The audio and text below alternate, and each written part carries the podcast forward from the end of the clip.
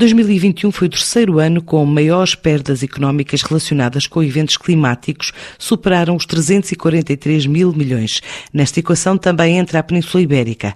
Em Portugal e Espanha, o mau tempo nos meses de maio a junho do ano passado originou custos superiores a 131 milhões de euros. São apenas alguns dados do estudo anual da AON, a empresa que diz ser líder mundial de serviços profissionais nas áreas de risco, reforma e saúde, num relatório que apresenta os principais números de impacto de desastres naturais a nível económico. E é trazido aqui por Henrique Conders, responsável ibérico da gestão de controle de risco desta consultora. Foi um ano relativamente bastante eh, impactante em termos de, de custos. Eh, tivemos no ano 2021, a nível global, 343 bilhões de, de dólares, portanto, eh, bilhões significa mil milhões, Uh, e dos quais 130 mil milhões uh, foram, foram pagos por seguradoras. No entanto, verificamos também que deste valor, uma boa parte foi pago por existirem coberturas, mas ficou ainda um valor muito importante, que nós estimamos em 62%, que não, não havia coberturas, não havia seguros para pagar estes danos. Portanto, acabou por ser, enfim, o, dano ficou, ficou, foi pago pelas entidades que ficaram uh, afetadas ou, ou, por governos que subsidiaram este, estes custos que, que foram sofridos. A Península Ibérica teve eventos eh, de, climáticos importantes, portanto, em termos de inundações, mas a nível global enfim, é, é, temos a expressão que temos em, em, em, dimensão, portanto, há um valor bastante baixo em termos percentuais a nível uh, global.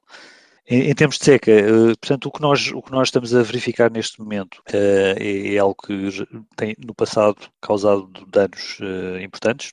Ainda assim, portanto, os custos de seca em si acabam por ser bastante baixos comparados com os custos de outros, outros fenómenos, como por exemplo na, na zona da, da, da, Alemanha e da Bélgica, onde houve o segundo maior evento de inundação registado em termos de danos seguros, que ultrapassou os, os 10 mil milhões de, de, de dólares seguros.